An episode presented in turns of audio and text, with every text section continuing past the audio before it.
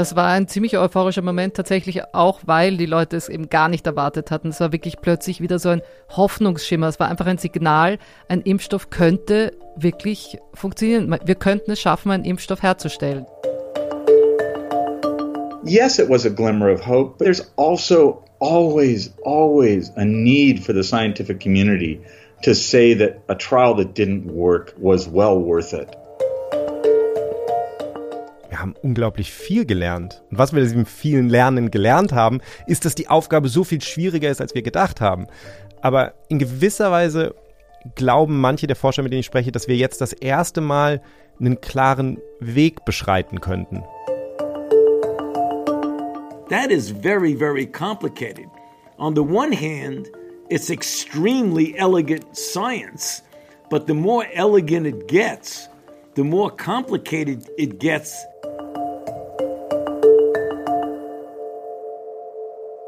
Herzlich willkommen zu Pandemia. Ich bin Nikolaus Demark und wie immer sind bei mir Laura Salm-Reiferscheid, Journalistin für Global Health Themen. Hallo Laura. Hallo Nikolaus. Und Kai Kupferschmidt, Wissenschaftsjournalist, unter anderem für das Science Magazine. Hallo Kai. Hallo Nikolaus. Wir erzählen in diesem Podcast, das sage ich immer am Anfang, um es zu erklären, Geschichten von Infektionskrankheiten und davon, wie sie sich in der Welt verbreiten. Wir sprechen dafür mit Betroffenen und engagierten Forscherinnen und Forschern und sprechen darüber natürlich auch immer wieder über die Corona-Pandemie und beziehen uns darauf und fragen uns, was wir aus der jeweiligen Erzählung in Bezug auf unsere jetzige Situation lernen können.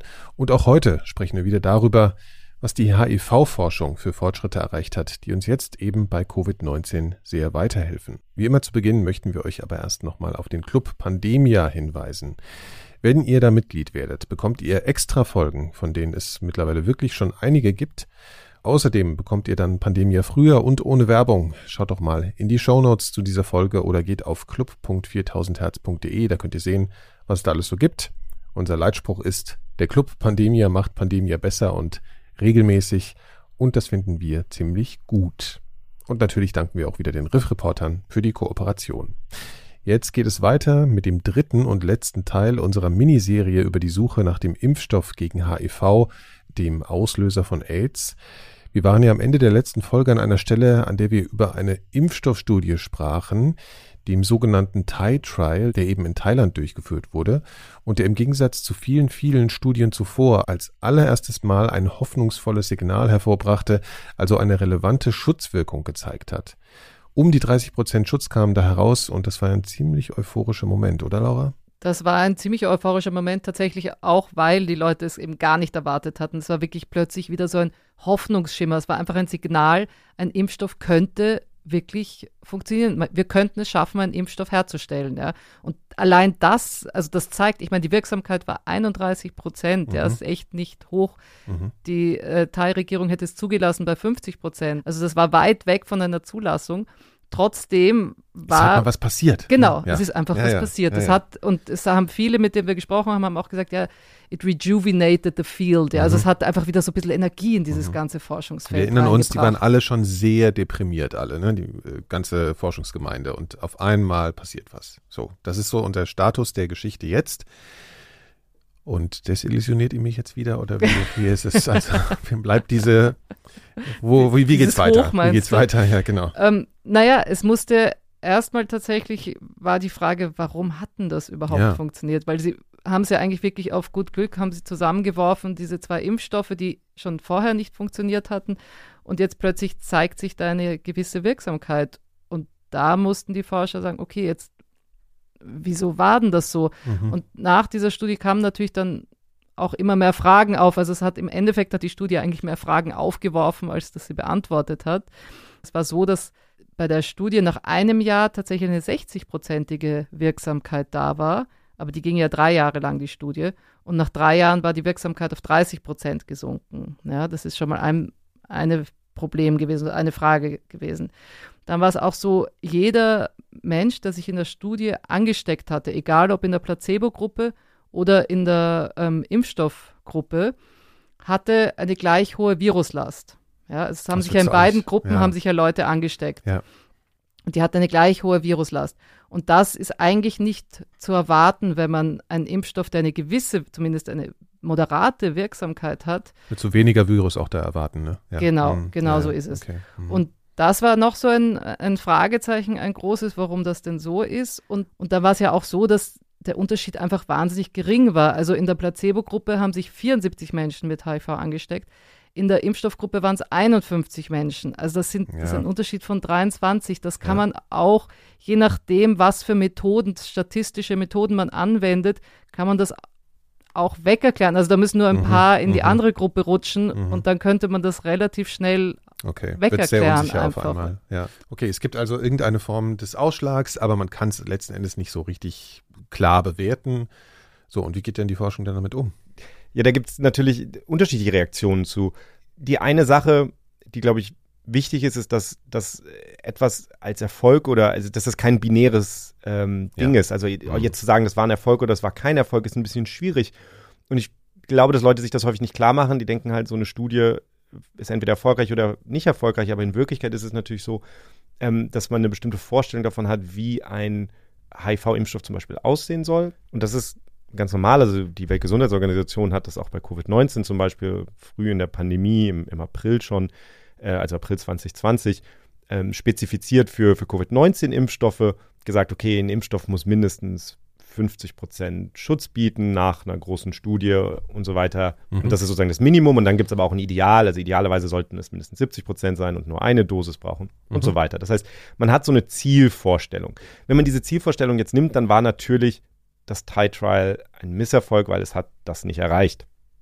Andererseits kann man natürlich sagen, irgendetwas war ja da. Das scheint ja ein Signal gewesen zu sein. Kann man darauf aufbauen oder nicht? Vor allem, weil man vorher noch gar nichts hatte. Ne? Also genau, aber ja, dann ist halt ja. wieder die Frage, okay, wie, sozusagen, mit welchem Gefühl geht man da rein überhaupt in diese Studie? Insofern, je nachdem, in welchem Camp du da warst vorher, hat das natürlich dann auch eine, eine Rolle gespielt. Und deswegen habe ich John Cohn gefragt, ähm, mit dem haben wir ja auch schon in den, in den vorigen Folgen gesprochen, ähm, das ist ein Kollege von mir bei Science, äh, der das als Wissenschaftsjournalist seit Jahren begleitet und eben so ein bisschen von außen sieht. Und ich habe ihn gefragt, was war das denn jetzt? Und er sagt, na, natürlich war das schon ein Hoffnungsschimmer, aber man muss halt schon auch im Kopf behalten, dass es einen ganz hohen Druck gibt, nach so einer Studie sie sozusagen im Nachhinein auch zum Erfolg zu erklären. There was a glimmer of hope that the field hadn't had in a while. There was, I think, round consensus that this was not ready for prime time. It wasn't a vaccine to bring to market. The efficacy rate teetered around 31%. If you believed it, if you believed the data. So, yes, it was a glimmer of hope, but Kai, there's also always, always a need for the scientific community to say that a trial that didn't work was well worth it. We spent a lot of money on it. And even when something outright fails, you see public health officials stand up and say, This was a fabulous study. Don't call it a failure. We learned so much from this. A failure is when you don't learn anything. That's the song they sing. You've, you've heard it yourself again and again. And so the mood from a lot of people who were skeptical was like, don't dress this up as a success. This is once again telling us we have to do much better and we have to go about this in a different way. Whereas another group of people said, we've got our foot in the door now. Let's build on this. Let's improve the success we've had here. Let's take this concept and make a better vaccine. Das heißt, es gab einfach die Leute, die gesagt haben, okay, das hat nicht gereicht und lasst uns jetzt nicht im Nachhinein so tun, als sei das jetzt irgendwie ein großer Erfolg gewesen oder so. Das ist so an der, an der Grenze zu dem, was man, äh, was man überhaupt wirksam nennen könnte lasst uns zurückgehen, von vorne anfangen und wirklich was, was Neues ausprobieren. Und dann gab es aber auch die Leute, die gesagt haben, naja, wir haben ja irgendetwas hier gesehen, wir haben einen Fuß in der Tür, das ist das erste Mal, dass ja. wir hier irgendwie sowas sehen wie eine Wirksamkeit. Lasst uns doch probieren, dieses Konzept zu verbessern und, und das fortzuentwickeln und sicherzugehen, dass, das, ähm, dass wir hier auf dem richtigen Weg sind. Genau, ja, was ich mich sozusagen gerade an der Stelle natürlich ein bisschen frage, ist, warum sollte man diesen Weg eigentlich nicht weitergehen? Also, weil wenn man weil doch das erste Mal so ein, also wo man auch nicht sagen konnte, das war so ein, okay, okay, also wo man sagen würde, das reicht einfach nicht als Hinweis, dass das der richtige potenzielle, dass da das Heilsversprechen eventuell liegt, wenn wir das noch ein bisschen besser verbessern. Dafür ist das Ergebnis nicht gut genug, würdest du sagen, Kai? Naja, es ist, es kostet natürlich wahnsinnig viel Geld und Zeit, ja. jedes Mal so eine okay. Studie zu machen. Also das ja. sind Jahre der Vorbereitung, dann dauert es Jahre, ja, okay, das, das zu machen. Immer, das heißt, da geht wieder ganz viel verloren und die Leute haben halt gesagt, also die Tatsache, dass es ein Zufallserfolg war, spricht im Grunde genommen dagegen, weil es eben nicht mhm. ein Schritt auf einem logischen Weg war, okay. sondern es war so ein Verzweiflungstat ja. und dann siehst du plötzlich was ja. und dann ist die Frage, okay, ja. wenn wir dem jetzt weiter nachgehen, verschwenden wir dann Jahre und mhm. Milliarden, mhm. um, um, sozusagen nur wieder an dem Punkt zu landen, okay, es, es reicht aber nicht. Ja, man muss immer mitdenken, auch wie viel, wie viel äh, da vorher schon auch äh, an negativen äh, oder Rückschlägen da oder was. Ja. Kann man nicht mal Rückschläge, so null Fortschritt eigentlich vorhanden war, ja. Mhm. Genau, aber auf jeden Fall hat die eine Gruppe hat das dann tatsächlich versucht und die haben gesagt, okay, lass uns versuchen, auf diesem Thai Trial aufzubauen und einfach was also zumindest die gleichen Ergebnisse oder bessere Ergebnisse mhm. herauszukitzeln, zu reproduzieren. Ja. ja. Mhm. Das äh, hat man sich dann entschieden, dass man das in Südafrika macht, weil das ein Land war, wo es natürlich noch eine sehr, sehr hohe ähm, Übertragungsrate gab von HIV. Ähm, aber man musste schon erstmal überhaupt den Impfstoff anpassen auf die HIV, auf den HIV-Virustyp, der in Südafrika zirkuliert. Ja. Also das heißt, äh, man darf nicht vergessen, der Thai Trial ging los 2003 die Ergebnisse kamen 2009 raus, ja, und jetzt äh, 2016 sollte dann dieser, ähm, diese Studie in Südafrika losgehen. Mhm. Also da ist einfach wahnsinnig ja, viel klar. Veränderung schon passiert. Also es ja. geht ja über Jahre immer. Ja. Und auf jeden Fall, genau, also auf jeden Fall musste dann ein, äh, dieser Impfstoff neu hergestellt werden und dann haben sie noch Verbesserungen auch vorgenommen. Also da wurde einiges verändert im Also man Endeffekt, kann nicht wirklich von einer genau gleichen Wiederholung sprechen, so, ne? Also es gab schon ein bisschen äh, deutliche Anpassungen. Genau. Und die Studie ging dann eben 2016 los. Es wurden mehr als 5000 Menschen eingeschlossen. Und ähm, es ist aber so, dass die Studie dann tatsächlich, die sollte bis Juli 2022 gehen. Also die sollte jetzt eigentlich noch laufen. Aber das ist ganz aktuell, ne? Das muss man ja, immer so klar doch, machen, weil wir, wir immer so historisch reden, aber das ist jetzt wirklich aktuell, ja. Genau, aber sie wurde eben Anfang 2020 abgebrochen, weil sie keinerlei Wirksamkeit gezeigt hat. Im laufenden Prozess hat man das einfach schon äh, sozusagen beobachtet und gemerkt, das macht keinen Sinn. Genau, und das heißt natürlich, wenn du gar keine Wirksamkeit siehst, dann sagst du natürlich, dann willst du ja auch nicht die Probanden in Gefahr bringen, dass sie sich unter Umständen noch anstecken und also und also dann wird natürlich sowas abgebrochen, wenn mhm. da gar keine Wirksamkeit ist. Und darüber habe ich mit Sandhya Vasan gesprochen, die ist Kinderärztin und bei der Henry Jackson Foundation und ihr Fokus liegt, liegt eben auch auf Impfstoffentwicklung. Und sie hat eben das nochmal zusammengefasst, warum das so anders war, eventuell, oder warum sie eigentlich nicht wissen, warum es so anders war. That was obviously a huge disappointment. Um, but there are reasons um, that we're all exploring as a field as to why there were there were many differences between the the Thai vaccine regimen and the South African vaccine regimen. Um, even though it was intended to, of course, build on the RV144 result, the vaccines were changed to match the circulating strains in the Republic of South Africa and the adjuvant, which is a substance that helps boost immune responses, was changed um, in, in, that trial.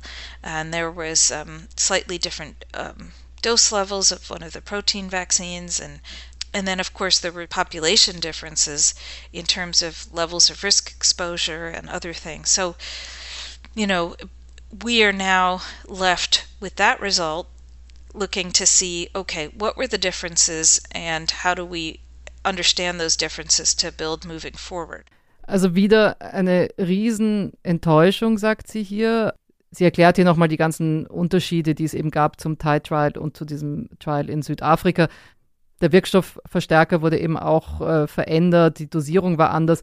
Dann ist auch interessant, in Südafrika ist zum Beispiel ein ganz anderes äh, Risiko und auch die Übertragungsart ist anders als zum Beispiel in Thailand. Also da, da gibt es verschiedene dass zum Beispiel unter Heterosexuellen in Südafrika mehr Analverkehr stattfindet, zum Beispiel, als in Thailand der Fall war. Also es sind alles so Sachen, die man dann im Nachhinein untersuchen muss. Und sie sagt, jetzt stehen sie halt vor diesem Moment, wo sie sagen, okay, jetzt müssen wir halt schauen, mhm, mhm. was, was ist da anders gelaufen. Es ist klar, im Endeffekt war es eben keine totale Repli Replizierung von dem Thai-Trial, weil eben dann doch so viel andere ja.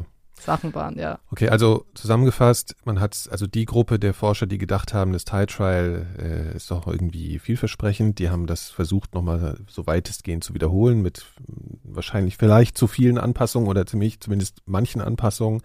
Und letztes Jahr, also 2020, ist es abgebrochen worden mit dem Ergebnis, da tut sich gar nichts. Also eben nicht wie beim Thai Trial, sondern da ist nichts zu sehen. Genau, ist natürlich so ein bisschen untergegangen. Es war Anfang der Pandemie, ne? Mhm. Ja. glaube ich, im Ende Februar oder so. Also, äh, Das ist die aber an sich, das war Show gestohlen. Genau, ja. aber es war natürlich trotzdem irgendwie eine große Nachricht. Ähm, wobei man ehrlicherweise sagen muss, es ist, äh, also man könnte jetzt ja sagen, okay, ähm, wir hatten also ein schwaches Signal und jetzt haben wir eine, den Versuch sozusagen, das nochmal aufzubohren und da kam auch nichts bei raus. Mhm. Ähm, dann ist das jetzt vermutlich irgendwie vorbei, aber so ist es eben auch nicht, sondern ähm, da wird tatsächlich auf, auf dieser Schiene laufen nach wie vor weitere, äh, weitere Studien, die tatsächlich Mhm. jetzt auch immer noch laufen. Was meinst du auf der Schiene, auf der auf Basis des Tide Trials? Ja, die im Endeffekt doch immer aufbauen auf das, was damals äh, entdeckt wurde oder nicht entdeckt wurde. Eine wichtige Studie, die da noch läuft, ist die HVTN 706 oder Mosaico-Studie. Mhm. Die ähm, läuft in Nord- und Südamerika und in Europa. Und da ist es so, also dadurch, dass die auf den verschiedensten Kontinenten laufen, äh, versucht diese, äh, dieser Impfstoff ganz viele HIV-Virustypen einzuschließen. Ja? Also das wurde angepasster Impfstoff auf die verschiedenen Virustypen, die in diesen, auf diesen Kontinenten oder in diesen Ländern zirkulieren. Ja. Und das wäre natürlich ein Wahnsinn, wenn man dann einen Impfstoff sozusagen gegen ganz viele verschiedene HIV-Typen hätte, Mhm. wenn das Also es ist eine ein- große Studie. es ist eine große Studie, es ist auch Mhm. wieder, glaube ich, fast 4000 Leute eingeschlossen ähm, und es sind hauptsächlich Männer, die Sex mit Männern haben und äh, Transgender-Probanden dort. Mhm. Genau. Das ist jetzt im Grunde genommen die Studie, die von den laufenden Studien, die, die am weitesten fortgeschritten ist, wo also das nächste große Ergebnis, über das wir wahrscheinlich dann irgendwie sprechen können irgendwann, ist wahrscheinlich das Ergebnis der Mosaico-Studie. Die soll 2023 rauskommen, Genau. das Ergebnis dieser Studie. Es äh, fällt mir gerade auf, dass es ganz interessant ist, dass es eine der wenigen Folgen ist, wenn wir nicht über Corona sprechen, die sich irgendwie immer noch mit dem Thema beschäftigt, was aktuell ist. Ne? Also wir sind jetzt keine historische Geschichte, sondern wir sind so, es fühlt sich für mich jetzt auf einmal so ein bisschen anders an, weil wir Ja, obwohl wir angefangen haben mit Reagan und den 80ern. Ja, ne? ja, Das und wir sind immer noch in diesem Ding. Das muss man sich Ja. mal vorstellen, was für eine langen, von was für einer langen Zeit wir sprechen. Ich meine, jeder weiß, wie lang äh, diese Krankheit sozusagen schon im Bewusstsein der Menschen ist, aber muss man sich jetzt irgendwie mal klar machen. Und wir sind immer noch, also jedenfalls ehrlich gesagt, äh, von, aus meinem Gefühl, wie ihr das mir sehr erzählt, sind wir ja eigentlich nicht wirklich viel, viel weitergekommen, oder? Das hängt halt wieder daran, was sozusagen die Zielvorgabe ist. Ich glaube, eine ganze Menge Forscher würden sagen, dass wenn es darum geht, jetzt einen HIV-Impfstoff, einen wirklich wirksamen HIV-Impfstoff zu entwickeln, dann tatsächlich müssen wir im Grunde genommen zurückgehen und einen anderen Weg probieren. Und ich hatte ja in der letzten Folge auch schon mit Mark Feinberg gesprochen. Das ist ein HIV-Impfstoffforscher, der jetzt äh, Ayavi leitet, die an einem HIV-Impfstoff forschen. Und der sagt im Grunde genommen genau das. Der sagt, bisher hat nichts von dem, was wir gemacht haben, gereicht, um, um dieses Ziel zu erreichen. Aber wir wissen, dass es geht. none of the vaccine regimens that have been tested to date in any efficacy trial or indeed any trial have been able to elicit broadly neutralizing antibodies, basically potent antibodies that are able to block infection by a wide range of circulating HIV variants. That is what you know many people in the field believe is likely to be the most promising goal to achieve to have protection by an HIV vaccine. HIV, unlike SARS CoV 2 or many other viruses, it's very difficult to elicit neutralizing antibodies. Only a small proportion of HIV infected people make broadly neutralizing antibodies, probably 10% or less. Um, unlike SARS CoV 2, where it's very easy to elicit broadly neutralizing antibodies or, or at least potent neutralizing antibodies. Diese breit neutralisierenden Antikörper, ähm, über die Mark Feinberg hier spricht, die sind im Grunde genommen jetzt viel stärker in den Fokus gerückt wieder. Und das liegt auch daran, also es gab von Anfang an so diesen Ansatz, okay, lass uns empirisch sein, lass uns einfach ausprobieren, verschiedene Ansätze und schauen, ob das funktioniert. Wie wir gerade gesagt haben, das hat alles nicht so richtig funktioniert. Und dann gab es aber die Forscher, die die ganze Zeit gesagt haben, okay, wir müssen besser verstehen, was passiert eigentlich äh, bei der HIV-Infektion im Menschen. Ähm, Mhm. was kann der Mensch eigentlich, was kann das menschliche Immunsystem überhaupt gegen dieses Virus ausrichten? Und die haben halt im Laufe der Zeit ähm, das immer besser verstanden. Und wir wissen heute, dass ein gewisser Prozentsatz von HIV-infizierten Menschen breit neutralisierende Antikörper herstellt. Das Problem daran ist, sie tun das relativ spät in der Infektion, häufig Jahre nachdem sie infiziert wurden. Es ist so, dass das menschliche Immunsystem Antikörper herstellt. Spät, aber es passiert schon Genau. auch. Also es ist natürlich so ein bisschen so, als hättest du, wenn der Einbrecher längst im Haus ist, endlich die perfekte Alarmanlage Ja. aufgebaut. Also es Ja. ist natürlich zu spät. Ja. Aber was wir heute verstehen ist, was HIV so schwierig zu bekämpfen macht, ist, dass unser Immunsystem bestimmte Antikörper leichter machen kann als andere. Das heißt, die erste Antwort unseres Immunsystems sind Antikörper, denen das Virus relativ leicht entkommen kann in gewisser mhm, Weise. Mhm. Aber mit der Zeit machen eben manche, auch nicht alle Menschen, aber manche Menschen, da, da verbessern sich die Antikörper mit der Zeit. Also das ist etwas, was wir, was wir ohnehin wissen vom Immunsystem. Das nennt sich Affinitätsreifung. Also mhm. dass im Grunde die Antikörper, die der Körper produziert, immer weiter verbessert werden, sodass die immer, immer stärker werden, sich immer besser sozusagen gegen dieses Virus richten können. Und diese Affinitätsreifung braucht eben Zeit. Also es sind bestimmte Zellen, die die Antikörper herstellen, die B-Zellen. Und da wirklich komplexer Prozess, in dem wir jetzt nicht groß einsteigen müssen, aber da findet im Grunde genommen eine ständige Mutation statt in mhm. diesen Zellen, in mhm. unserem Körper. Die werden, also es nennt sich Hypermutation, da werden ständig Veränderungen hervorgerufen, also so eine Art Zufallsgenerator, um immer neue Antikörper herzustellen. Ja. Und da wird dann geguckt, ob dann, ob es dann welche gibt, die besser funktionieren als andere. Das Entscheidende ist, dass wir wissen, dass manche Menschen eben am Ende dieses Prozesses oder nach vielen Jahren dieses Prozesses Antikörper herstellen, die so gut sind, dass sie wahrscheinlich reichen würden, um Menschen zu schützen. Gegen vor, eine Infektion. Gegen eine Infektion. Mhm.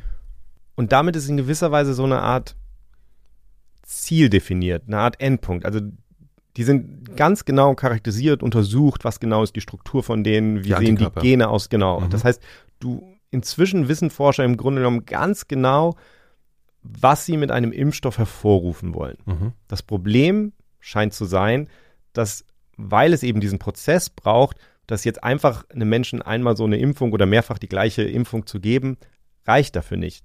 Und das Prinzip, was Forscher entwickelt haben, ist im Grunde diese Affinitätsreifung nachzustellen, indem man Menschen eine Reihe leicht unterschiedlicher Impfstoffe in, in Reihe gibt. Mhm. Das heißt im Grunde genommen. Das ist zu beschleunigen eigentlich, diese ge Reifung. Genau, beziehungsweise überhaupt diese Reifung stattfindet. Es ist so ein bisschen, so, als würdest ja. du jemandem mhm. Richtungsanweisungen geben. Mhm, weil es sagst, nicht bei allen Menschen passiert, ne, hast du ja schon gesagt. Also genau. Nicht alle. Aber wir wissen natürlich mhm. nicht genau, inwiefern das, also da spielt dann natürlich der Zufall eine Rolle, aber der Gedanke ist ja schon, wenn du im Grunde genommen dem Immunsystem Richtungsanweisungen gibst, wenn du sagst, okay, jetzt rechts abbiegen, mhm. dann gibst du was anderes, sagst links abbiegen, so, dass du möglicherweise das Immunsystem aller Menschen doch an das Ziel lotsen kannst, an das du kommen willst. Und das ist natürlich, das ist wirklich jetzt so rationales Impfstoffdesign, nennt das. Also jetzt wirklich so am Reißbrett einen Weg zu entwerfen mit verschiedenen Zwischenpunkten. Wie komme ich sozusagen an diesen Punkt? Also es zeigt, wie ungeheuer komplex HIV ist.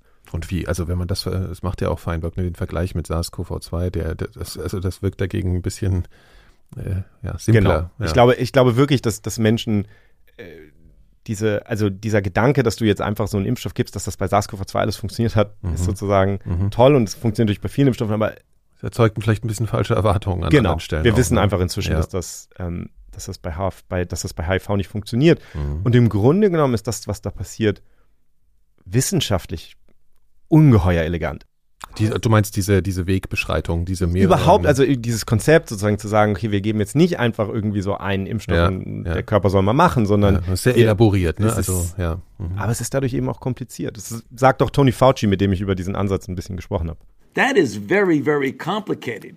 On the one hand, it's extremely elegant science, but the more elegant it gets, the more complicated it gets than just taking a vaccine and sticking it in somebody's arm like we did with COVID 19 and getting a highly efficacious vaccine.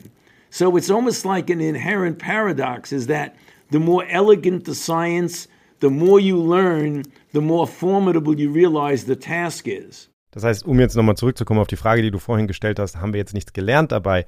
Ich glaube, was Tony Fauci sagt, ist, wir haben unglaublich viel gelernt. Und was wir in diesem vielen Lernen gelernt haben, ist, dass die Aufgabe so viel schwieriger ist, als wir gedacht haben. Mhm. Aber in gewisser Weise glauben manche der Forscher, mit denen ich spreche, dass wir jetzt das erste Mal einen klaren Weg beschreiten könnten, weil wir einen klaren Endpunkt haben. Und was ganz wichtig ist, ist der empirische Weg, den wir bisher gemacht haben. Also so, okay, wir spritzen das jetzt mal und schauen, ob es dann tatsächlich in einer großen Studie mit tausenden Menschen Menschen geschützt hat.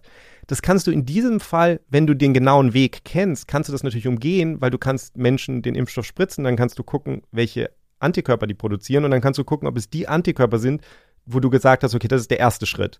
Und dann kannst du ihnen den zweiten Impfstoff geben und gucken. Also du kannst im Grunde genommen jetzt im Idealfall eben etwas schneller vorgehen als das, was wir vorhin beim Tie Trial gesagt haben. Musst Zweit du nicht so viele Menschen einbinden, auch meinst du? Das kommt noch dazu. Also ja. natürlich früher oder später musst du es natürlich. Ja, ja, Aber das Problem, was wir ja haben, ist, wir fangen 2003 die Studie in Thailand an, kriegen 2009 ein Ergebnis, versuchen rauszufinden, was man damit macht und fangen dann 2016 die nächste Studie an und kriegen 2020 das Ergebnis davon. Das heißt, die Forscher nennen es Correlates of Protection, also einen, einen etwas zu haben, was dir sagt, okay, sind diese Menschen geschützt oder nicht? Gibt, mhm. gibt es sozusagen also ein Signal für den Schutz zu haben, ohne in die große Studie direkt gehen zu müssen und zu gucken, ob es schützt? Verstehe. Das ist entscheidend. Mhm. Und dahin kommen wir eben mit diesem sehr komplizierten, sehr eleganten Konzept möglicherweise schneller. Das heißt, das ist das, was im Moment parallel zu diesen weiteren Studien, die jetzt noch laufen, die im Grunde genommen immer noch auf dem Tie-Trial, auf diesem empirischen ja. Ansatz, sage ich mal, aufbauen, Parallel dazu gibt es eben die Forscher, die diesen Weg versuchen zu bestreiten und im Moment ganz, ganz systematisch Schritt für Schritt versuchen, mhm. die Antikörper in Menschen in die richtige Richtung zu, mhm. zu lotsen. Die Geschichte der Impfstoffforschung bei HIV zeigt uns, dass es da wahrscheinlich noch ja, jede Menge ja. Hürden geben wird, die uns im Moment gar nicht klar sind. Hm, aber zumindest ist es mal so eine, zumindest ist es ein Ansatz, den man beschreiten kann. Das und dann müsste ja, da kommt natürlich bei mir so die Frage auf, aber die wahrscheinlich einfach viel zu früh gestellt ist, dass man ja nicht alle Menschen vielleicht irgendwie mit zehn verschiedenen äh, Injektionen impfen kann oder so. Ne? Also, aber das, die Frage stellt sich später, ne? was ist dann das konkrete Medikament, also beziehungsweise die konkrete Impfstoff und so. Das ist klar. Das, das ist die ganze nächste. überhaupt mal suchen. Ja wie man überhaupt dahin kommt, diese Antikörper zu erzeugen. Ja, ja. und auch, ich meine, auch im Thai-Trial, die Menschen haben, waren es sechs? Ich glaube, so, okay. Also es waren ja auch schon, die haben zwar immer okay. den gleichen Impfstoff bekommen oder zwei, zwei verschiedene, ja. den einen mhm. viermal, den anderen zweimal, okay. aber die haben ja. auch schon viele Injektionen mhm. bekommen. Mhm. Also das alles zeigt ja auch schon, es ist eben nicht praktikabel ist noch Covid-19. Ja, da, da, ja, und da reden wir noch gar nicht von Praktikabilität, ne, in mhm. der konkreten Anwendung später. So, so das sind wir noch lange nicht. Ja, auf jeden Fall haben wir ja gesehen, es gibt jetzt die einen, die verfolgen diese, diesen Tie-Trial-Ansatz noch. Dann gibt es eben diese neuen Ansätze, von dem der Kai gerade erzählt hat. Mhm. Und dann gibt es natürlich auch noch jede Menge Grundlagenforschung. Ja? ja also, also, Grundlagenforschung bedeutet einfach, sich anzugucken, was, wie, wie, verhält sich die Krankheit, wie verhält sich das Virus, wie dringt sie in den Körper ein und so weiter. Also einfach nicht, nicht nur Impfstoffforschung, sondern Erforschung von HIV und AIDS an sich. Grundlagenforschung mit dem Ziel natürlich auch da für einen, einen Impfstoff herzustellen. Ja. Mhm. Eine Sache, die da zum Beispiel wichtig ist, dass man man versucht besser zu verstehen, wie Immunität in Schleimhaut entsteht. Also weil mhm. HIV ist ja so, das trifft ja auf die Schleimhaut und dringt so in den Körper ein. Und wie kann man es eigentlich schon in der Schleimhaut stoppen? Also das ist zum Beispiel eine Frage. Ähm, und der geht Alexandra Schütz nach. Sie ist eine Wissenschaftlerin, die bei der Henry Jackson Foundation ebenfalls arbeitet. Sie lebt seit elf Jahren in Thailand und ist aber seit 15 Jahren, ähm, macht sie HIV-Forschung was HIV macht. HIV wird sexuell übertragen. HIV trifft als erstes auf die Mucosa, rektal, vaginal, neovaginal. Und ähm, so wie HIV funktioniert, du brauchst nur einen Treffer. Das heißt, wenn das Virus in der Zelle integriert ist, dann ist das Virus da. Und das Problem ist halt einfach zu sagen, okay, wir müssen da, wo das Virus reinkommt, einen entsprechenden Schutz aufbauen, damit das erst gar nicht passiert. Und da ist es natürlich, ähm, das ist natürlich schwierig, weil äh, viele oder die meisten Impfstoffe gucken nicht in der Mucosa. Ne? Also du, du, du hast deine, deine Protection im Blut und das reicht. Und für HIV reicht es halt eben nicht, weil das Virus entert und innerhalb von kürzester Zeit etabliert es ein Reservoir und dann innerhalb von ein, zwei Tagen verteilt es sich quasi über den ganzen Körper. Und das ist natürlich ein, ein Gegner, wo du, wo du alles brauchst. Du brauchst Antikörper, damit es nicht reingeht. Du brauchst deine äh, CTL-Antworten, damit, falls du eine Replikation hast, dass du das, dass du die, die, die infizierten Zellen kriegst. Das heißt, es ist halt, es ist wirklich so, dass es einfach schwierig ist, für HIV was Protektives zu finden. Und das führt dann natürlich auch dazu, dass du unterschiedliche Impfstofftypen dir angucken musst einfach. Genau, also Mucosa, das ist ja die Schleimhaut ja. eben, von der sie ja. hier redet. Mhm. Und nur als Erklärung, weil sie äh, neovaginal äh, gesagt hat, das sind sozusagen von Transfrauen, äh, die eine Vagina ähm, chirurgi chirurgisch ja, ähm, operiert haben. Mhm. Genau. Ja, okay. Ja, interessant. Also ich meine, da äh, beschreibt sie jetzt einfach mal, wie es sich auch so verhält, ne? also wie sich das überträgt und worauf da geachtet werden muss, dann auch in Bezug auf die Impfstoffforschung. Ja, genau. Und was eben, also wie so eine Mucosa aufgestellt sein muss, um tatsächlich eigentlich äh, ein Eindringen von dem HIV-Virus in den Körper zu verhindern. Was du in der Mucosa halt brauchst, du brauchst einmal ähm, die Antikörper, weil die fangen dir halt alles vorher ab. Und ganz oft hast du dann, dass diese Antikörper in diesem Mukus sitzen, das dann da abfangen und das wird dann von Zellen zerstört, sodass es erst gar nicht in den Körper eindringen kann. Das ist quasi dein allererstes Schutzschild. Wenn es dann aber in die Mucosa selber eindringt, dann hast du da natürlich Zellen, die patrouillieren da und die das dann auch nochmal eine Möglichkeit haben, das zu erkennen. Und das lernt man jetzt erst kürzlich. Es gibt zum Beispiel Zellen, die sitzen ausschließlich in der Mucosa. Die sitzen da und patrouillieren und ähm, finden dir dein Antigen und machen da dann Antworten dagegen und verteidigen den Körper dagegen. Das ist ein gutes Beispiel für, für etwas, was wir jetzt in der HIV Impfstoffforschung letztlich oder in der Grundlagenforschung bei dem Versuch, einen Impfstoff zu entwickeln, mhm. eben lernen, was uns natürlich dann auch wieder hilft, Impfstoffe zu entwickeln, möglicherweise gegen andere Erreger. Also ich meine, die Schleimhäute sind natürlich grundsätzlich wahnsinnig wichtiges ja. Schutzschild und also auch in der Nase, ne? also wir reden ja jetzt genau, also Mucosa ist ja auch in der Nase und äh, ne, genau und ich meine schleimt sozusagen. Grippe ist zum Beispiel ein Beispiel, ja. wo die Impfstoffe äh, nicht so wahnsinnig wirksam sind, die wir haben und wo versucht wird, bessere zu entwickeln. Das heißt, diese ganzen Sachen helfen uns und, und auch wenn man zurückblickt, kann man das sagen. Ich meine, du hattest vorhin gefragt, ich komme jetzt immer wieder auf deine Frage zurück, aber äh, du hattest gesagt, okay, haben wir jetzt dabei nichts gelernt und das ist halt wieder so eine Sache, wo, ähm, wenn du das die Forscher fragst, die an einem Impfstoff forschen, an dem HIV-Impfstoff geforscht haben, die sagen dann halt, ne, das sieht vielleicht so aus, weil wir keinen HIV-Impfstoff haben, aber es hat uns bei ganz vielen anderen Sachen auch in der Vergangenheit geholfen. Ähm, ich habe zum Beispiel mit Mark Feinberg genau darüber gesprochen und er sagt halt, was wir bei Covid-19 sehen, diese wahnsinnig schnelle Entwicklung, das wäre schlicht und einfach nicht möglich gewesen ohne diese ganze Forschung an HIV. You know, people can look at the history of HIV vaccine development and and think that it hasn't been productive, but in, in many ways it's been incredibly productive. It has taught us so much about how to develop vaccines for HIV, but how to develop vaccines for other diseases. It has taught us so much about the human immune system and given us these amazingly high resolution and robust tools to understand it. And you know, we're seeing the fruits of that now. We don't yet have an HIV vaccine, but our ability to develop vaccines for other pathogens is tremendously enhanced by the investments that were made over the years and the discoveries that have been made in the pursuit of an HIV vaccine. And, you know, SARS CoV 2 is a vivid example of that. I mean, it is, there's no way that that program could have progressed as quickly as it did without the tools, insights, and methods and partnerships that were enabled by a focus on HIV um, vaccine development. Und es geht, wie Mark Feinberg sagt, dabei nicht nur um die Erkenntnisse, die gewonnen wurden unbedingt, sondern es geht auch um Methoden, die entwickelt wurden, Werkzeuge, die entwickelt wurden. Und es geht auch um Partnerschaften, um Forscher, die einander kennengelernt haben und, mhm. und, und mhm. sozusagen zusammengearbeitet haben. Da will ich nur mal ein Beispiel, weil es für Covid-19 halt entscheidend war. Es gab eine, eine Zusammenarbeit in den USA, äh, unter anderem mit Barney Graham. Das war ein Forscher, der sich eigentlich für ein ganz anderes Virus äh, interessiert hat, RSV. Und der sich aber sehr stark damit beschäftigt hat, dass, dass das Eiweiß, was auf der Oberfläche von so einem Virus ist, wie jetzt zum Beispiel das Spike-Protein bei, bei SARS-CoV-2 oder mhm. halt GP120, über das wir schon mal gesprochen hatten, bei HIV. Ähm, also man darf sich das nicht so statisch vorstellen, sondern das ist ein Virus, das an die menschliche Zelle andockt und wenn es das tut, dann verändert es seine Form ein klein wenig und dadurch schließt es die Zelle in gewisser Weise auf. Also es ist wirklich wie so ein Schlüssel, der sich dreht. Also das ändert seine Form ein bisschen und ähm, es fusioniert letztlich mit der menschlichen Zelle und, und ändert dann seine Form. Und, und was er eben untersucht hatte, war, wie sich bei diesem Virus, was für das er sich vor allen Dingen auch interessierte, wie, wie sich diese Form verändert und das sehr genau sich anzugucken. Und da entstand dann eine Partnerschaft mit einem anderen Forscher zu HIV und die haben sich dann ganz genau angeguckt, das GP120, das sitzt als Trimer auf der Oberfläche, also es sind drei Moleküle, die quasi zusammen sind.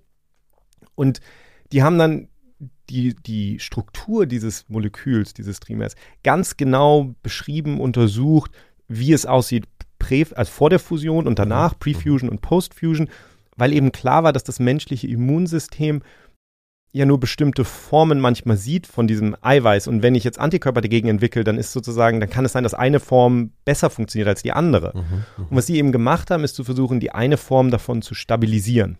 Also zu sagen, okay, wenn wir es schaffen, zu sagen, dieses, dieses Eiweiß so zu bauen, dass es genauso aussieht, wie es eigentlich hinterher aussieht, wenn es sich geändert hat, dann kann man das vielleicht ein bisschen dann kann man dagegen eine bessere Immunantwort produzieren.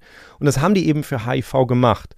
Und das, was Barney Graham da gemacht hat, das hat er dann ganz am Anfang der, der Covid-19-Pandemie, hat er das gleiche gemacht für das Spike-Protein bei SARS-CoV-2. Und es ist diese spezifische, leicht veränderte Form von Spike-Protein, die benutzt wurde in den allermeisten Impfstoffen, die wir alle sozusagen heute alle kennen. Und das ist das Beispiel, ich habe da mit Tony Fauci drüber gesprochen und Tony Fauci sagt, das ist eben ein wahnsinnig gutes Beispiel für etwas, was eine riesige Rolle gespielt hat. What Barney did is when coronaviruses became the challenge that we're all facing right now, he did the same thing. What he did was utilize the structural biological approach to get the pre fusion spike protein with a few key mutations stabilized to be a very potent immunogen. And as a matter of fact, that particular immunogen is the immunogen that is being used in five out of the six vaccines that are being supported one way or the other by the US government for COVID 19. And that's the mRNA of both Pfizer, Moderna, J&J. Um, the only one that isn't is AstraZeneca. All the others are utilizing that. So if you're saying what is the relationship between research on HIV and research on COVID 19, it, it's, it's, it's interesting and almost ironic that the fundamental basic research that has not yet successfully gotten us a vaccine for HIV has played a major role in getting us more than one successful vaccines for COVID-19. Ja, also Pfizer, Moderna, Johnson Johnson, im Grunde genommen all die großen Impfstoffe außer AstraZeneca benutzen eben diese spezielle stabilisierte Form vom Spike-Eiweiß. Ich glaube, ich habe es vorhin genau falsch rum gesagt. Das ist das Präfusion, also nicht Postfusion, aber auf jeden Fall die, die Struktur ist leicht verändert, sodass es stabiler wird in dieser, in dieser Konformation, in dieser Form.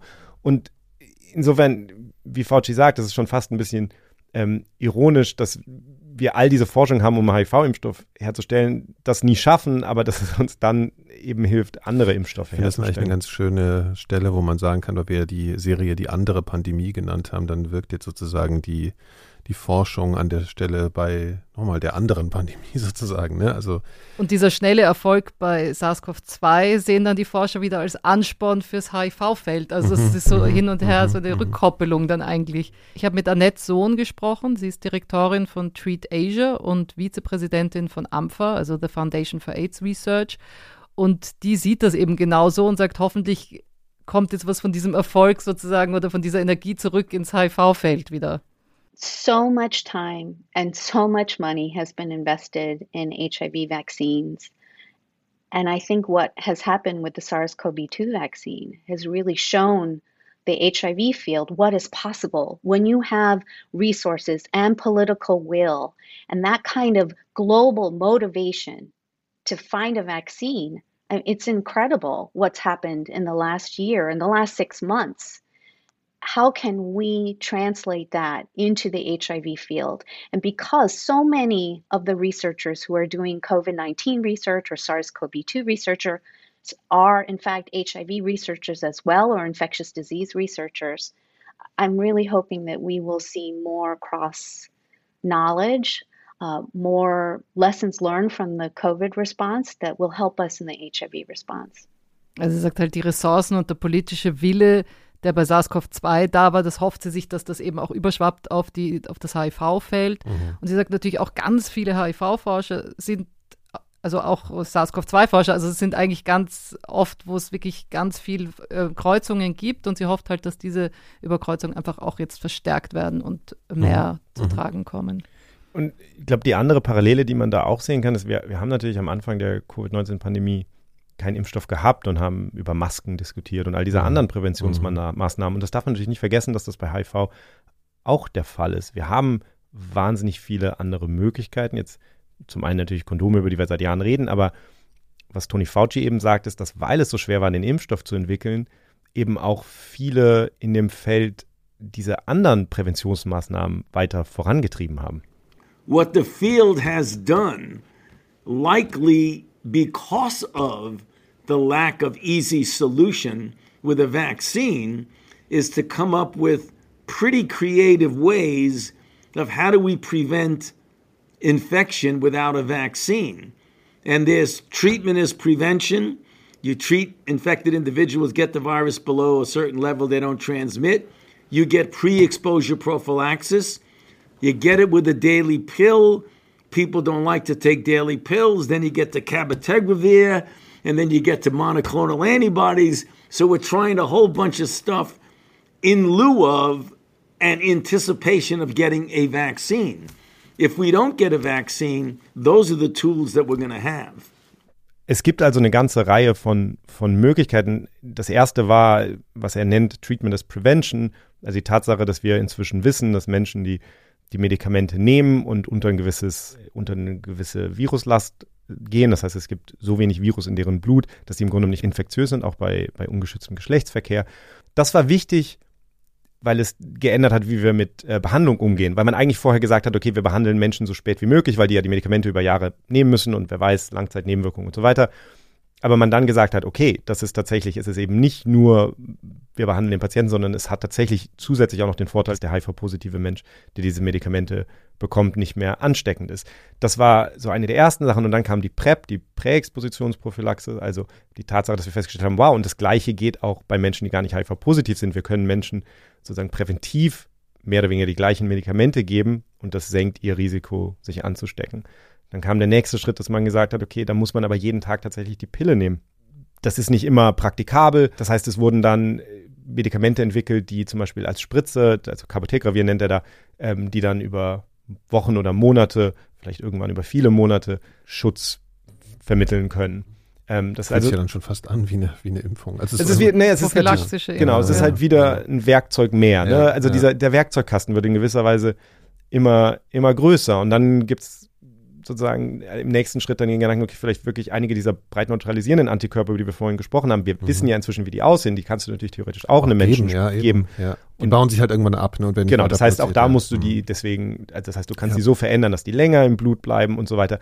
Das heißt, diese ganzen Sachen gibt es. Und mhm. insofern sagt er natürlich, selbst, also wenn wir keinen Impfstoff haben, also er hofft natürlich, dass ein Impfstoff kommen wird, aber er sagt, wenn es keinen Impfstoff gibt, gibt in absehbarer Zeit, dann haben wir immerhin diese anderen Präventionsmaßnahmen das inzwischen. Gibt, das sind ja schon sehr wirksame Werkzeuge, ne? gerade in Bezug darauf, wie sich das pandemisch verhält. Also auch gerade, wenn du sagst, äh, Menschen, die Medikamente nehmen, stecken die Menschen in der Regel nicht mehr an. So, das ist ja, oder genau, es, ist, es, es verschiebt ja. natürlich dann den, den Fokus so ein bisschen zu Recht auf die Frage, okay, wie kann das denn eigentlich sein, wenn wir wissen, dass Menschen, äh, die die Medikamente nehmen und unter der äh, Nachweisgrenze sind, dass die niemanden mehr anstecken können? Wie kann das denn eigentlich sein, dass wir immer noch so viel Ansteckungen haben? Immer noch weit über eine Million Ansteckungen im Jahr. Und da ist dann halt die Frage, okay, bekommen eigentlich alle Menschen ähm, rechtzeitig ein positives Ergebnis? Also wie viele Menschen wissen eigentlich ihren Status rechtzeitig, um dann die Medikamente zu bekommen und so weiter. Das muss man sagen, ne? Also so wie ich das verstehe, ist, du musst die Medikamente nehmen, bevor AIDS ausbricht, oder? du, nein, also du musst die Medikamente natürlich, also das eine ist für den Patienten sozusagen, verhinderst du, dass AIDS ausbricht, ja, ja, indem du die ja, Medikamente gibst. Genau. Aber die, die meisten Infektionen bei HIV passieren sehr, sehr früh. Mhm. Kurz nachdem Menschen infiziert sind. Das liegt daran, dass in diesem ersten Infektionsschub du sehr, sehr hohe Viruslast hast. Und das ist sozusagen hier das, das, das Problem. Du kannst natürlich sagen, okay, wenn jemand die Medikamente nimmt, ist er nicht mehr infektiös, aber möglicherweise hat er, bis er seinen positiven HIV-Test bekommen hat und die Medikamente bekommen hat, hat er bereits ja, jemanden ja. infiziert. Mhm. Das heißt, das Ziel muss sein, so viel zu testen. Es ist ein bisschen wie das, was wir bei Covid-19 ja mhm. diskutieren. Mhm. mhm. Aber du musst sozusagen das Testangebot auch so niedrigschwellig machen, dass die Menschen möglichst früh nach einer Infektion wissen, dass sie infiziert sind, möglichst früh die Medikamente bekommen. Mhm. Und damit kannst du natürlich dann insgesamt ähm, das Infektionsgeschehen verändern bei HIV. Mhm. Das heißt, das ist ein, ein, ein wirklich wichtiges Ding, wo wir sagen, wir haben das Werkzeug jetzt. Das Entscheidende ist, dieses Werkzeug jetzt sinnvoll einzusetzen ja. und zu versuchen, die Menschen zu erreichen, die wir erreichen müssen. Und da kommst du natürlich, wir haben ja eine Clubfolge gemacht über das Thema Stigma, weil das hier natürlich eine Rolle spielt, weil das Stigma ja auch verhindert, dass Menschen überhaupt erstmal einen HIV-Test machen, weil sie befürchten, wenn der positiv ausfällt, was das dann für Auswirkungen haben kann. Ja, ja. Und da musst du halt sagen, das heißt, wir müssen selbst mit einem Werkzeug, selbst mit einem so biomedizinischen Werkzeug wie einem wirksamen Medikament, was, was sozusagen HIV-positive Menschen nicht infektiös macht, musst du am Ende an der Psychologie des Menschen und am Stigma arbeiten und versuchen, das abzubauen, damit die Menschen mhm. überhaupt rechtzeitig wissen, dass sie infiziert sind. Genau, aber es ist natürlich in der Realität ist es natürlich immer anders, ja. Also mhm. ich habe mit Annette Sohn eben auch gesprochen, die lebt ja in Thailand und äh, sagt, es werden immer noch wahnsinnig viele Menschen diagnostiziert und sehr spät diagnostiziert. We still have a lot of people who are diagnosed with advanced HIV disease. That should not happen. And, and we thought we could fix that with free testing, free medicines, efforts to reduce stigma, to normalize HIV. It ended up not being enough for everyone. And I think that's what we're facing now, which is even though we've been so successful in Thailand to do so much, to get so far, that last gap, that that remaining challenge those people who are still not tested, who are still becoming infected each year, we're not catching them. And I, I, think that's one of the things that, that keeps public health officials in the HIV program in this country awake at night. Ja, sie sagt halt, obwohl es alles diese kostenlosen Tests gibt, kostenlose Medikamente, das Stigma reduziert wurde, stecken, es ist immer noch nicht genug, es stecken sich noch immer Leute an. Das bereitet einfach HIV-Forschern schlaflose Nächte. Also das zeigt auch, wie wichtig es ist, noch an einem Impfstoff zu arbeiten natürlich. Trotz all diesen Werkzeugen, mhm. die wir haben, mhm. ist es noch wahnsinnig wichtig, einen Impfstoff trotzdem herzustellen. Und gleichzeitig durch diese ganzen Erfolge, durch diese Reduktion an, an Fällen auch und durch diese Reduktion an, also durch diesen Schutz, den Menschen jetzt haben, durch diese Präventionsmaßnahmen, wird es aber auch immer schwieriger, einen Impfstoff zu herzustellen, beziehungsweise an einem Impfstoff zu forschen. Warum? Ja, du musst ja die Wirksamkeit nachweisen von dem Impfstoff. Und wir hatten das gleiche Problem ja auch beim Thai-Trial, wo die HIV-Rate so runtergedrückt wurde im Land durch Prävention, dass sie dann so. umso mehr Leute in, mhm. de, in die Studie aufnehmen mussten, um überhaupt die Chance also weil die Inzidenz so niedrig ist, ähm, äh, ist es nicht mehr so einfach, so eine Studie durchzuführen, sozusagen. Ja, und das sind ja ohnehin, das sind ja die, die die größten und schwersten Studien sind ja diese riesigen Studien am Ende, die Phase 3 Studien, wo die Wirksamkeit nachweisen. Ja, Sie sind ja, ohnehin schon das teuerste. Mhm, mhm, mhm. Das wird natürlich Ja, das schwerer. vergisst man immer, dass es so schwer ist, weil wir hatten jetzt so eine Pandemie, da war natürlich genug Inzidenz irgendwie vorhanden. Ja, also, ja aber war teilweise auch ein Problem natürlich, wo man dann diese Studien klar. gemacht hat. Und man muss sich auch immer klar machen, dass wenn man so eine große Wirksamkeitsstudie macht, dann muss man alle Teilnehmer genau aufklären und muss im Grunde denen auch all die anderen Präventionsmaßnahmen natürlich naheliegen, nahelegen. Also mhm, ja. ähm, wir, wir haben ja, um zurückzugehen zur allerersten Folge, wir haben ja gesagt, die allererste Impfstoffstudie, die je gemacht wurde von dem Daniel Saguri ähm, aus Frankreich, das war ja sozusagen der Start dieser ganzen Impfstoffforschung, war ja auch deswegen ähm, so problematisch, weil er sozusagen ethisch umstritten war, in, inwiefern da alles richtig abgelaufen ist. Mhm. Und wir haben ja gesagt, das Feld hat daraus gelernt und hat im Grunde ja. versucht seitdem, also, also diese, diese, ethischen Anforderungen an so eine Studie, wirklich denen, denen gerecht zu werden. Und das ist natürlich etwas, wo du dann einfach akzeptieren musst, wenn du den Leuten in einer Impfstoffstudie wirklich nahelegst, all diese Präventionsmaßnahmen auch zu nutzen, was du natürlich tun musst, dann hast du am Ende unter Umständen eine niedrigere Inzidenz, als wenn du jetzt irgendwie einfach in der, in der Bevölkerung gucken würdest. Mhm. Und das ist eben einfach eine, eine zusätzliche mhm. Hürde. Mhm. Gleichzeitig haben mir mehrere Forscher, mit denen ich gesprochen habe, gesagt, die Tatsache, dass du in diesen Studien, wo du all diese Präventionsmaßnahmen den Menschen nahelegst, immer noch relativ viele Ansteckungen siehst, zeigt ja, dass es eben nötig, nicht reicht. Ja, ja, und das zeigt am ja. Ende, dass wir eben mhm. auch nach 40 Jahren diesen Impfstoff wahrscheinlich immer noch brauchen. Mhm. Wir haben ihn noch nicht. Äh, um das zu erzählen, haben wir jetzt drei Folgen gemacht. Hast du gut zusammengefasst? Ja, ja aber wie gesagt, es gab ja schon, wir haben ja schon, es gab äh, einen großen Lernprozess trotz allem. Ne? Das wollte ich natürlich jetzt nicht so. Ja, und für uns heute so. ist es natürlich für, für SARS-CoV-2 was. Ja, ja, gut. Ja. Und also an vielen schon, Stellen ist natürlich gut. Ich bin da natürlich biased äh, als ja. HIV-positiver Mensch, aber so diese, wir sind ja jetzt genau rund um das Datum, ähm, wir sind ja eingestiegen mit dem 5. Juni 1981, das sind jetzt ziemlich genau 40 Jahre. Und ähm, insofern war es jetzt irgendwie, glaube ich, auch einfach nochmal die Zeit, nochmal so ein bisschen sich, sich, wo wir so viel über Impfstoffe im Moment sprechen, einfach ja. nochmal darüber zu sprechen und sich das nochmal vor Augen zu führen, ja. dass da ähm, dass da viel passiert ist, aber es einfach eine irre schwierige Aufgabe ist. Und wir auch ehrlicherweise unglaubliches Glück haben, dass SARS-CoV-2 so viel leichter war. Wir würden in einer völlig anderen Welt leben, mhm. wenn das auch nur ansatzweise so schwer gewesen wäre, wie es mit HIV ist. Das ist natürlich auch zumindest teilweise ein schönes Ende, auch wenn die Welt natürlich weiterhin auf der Suche nach einem Impfstoff gegen HIV sein muss, profitieren wir eben von der Forschung, die bisher geschehen ist, auf andere Weise als vielleicht gedacht. Naja, das war jedenfalls unsere dreiteilige Miniserie zu HIV. Wir hoffen sehr, dass sie euch gefallen hat und ihr, so wie ich, auch eine Menge gelernt habt. Sollte das so sein und ihr hört Pandemia generell gerne, gibt es mit dem Club Pandemia eine Möglichkeit für euch, unsere Folgen früher zu hören und ohne Werbung zu hören vor allen Dingen und mit uns ganz Corona-kompatibel zu zoomen. Also irgendwann werden wir das mal machen für alle Mitglieder. Schalten wir uns mal per Zoom zusammen. Ihr werdet darüber zumindest aufgeklärt, wann dieser Termin stattfindet. Ihr bekommt auch schöne Geschenke. Da könnt ihr mal gucken, was es da so alles gibt. Und ihr unterstützt uns natürlich. Wir fänden es jedenfalls ganz toll, wenn ihr euch dazu hinreißen lassen würdet. Schaut doch mal in die Show Notes zu dieser Folge oder geht auf club.4000herz.de. Da könnt ihr sehen, was es da so alles gibt.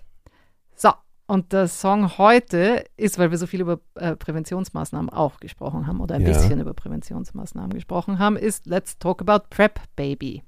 Und zwar ein, ein Cover von Salt, Salt Pepper. Pepper.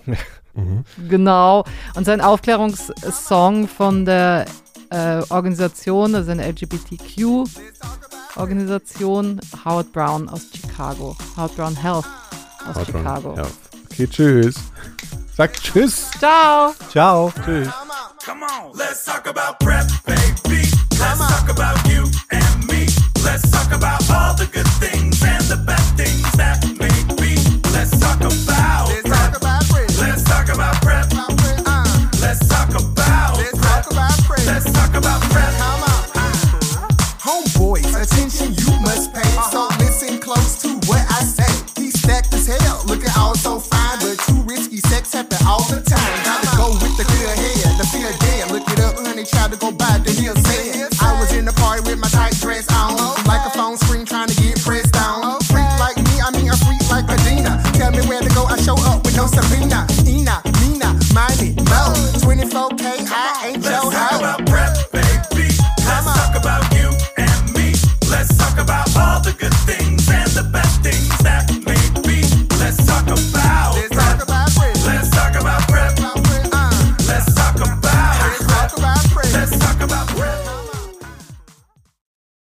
Eine Produktion von 4000 Hertz.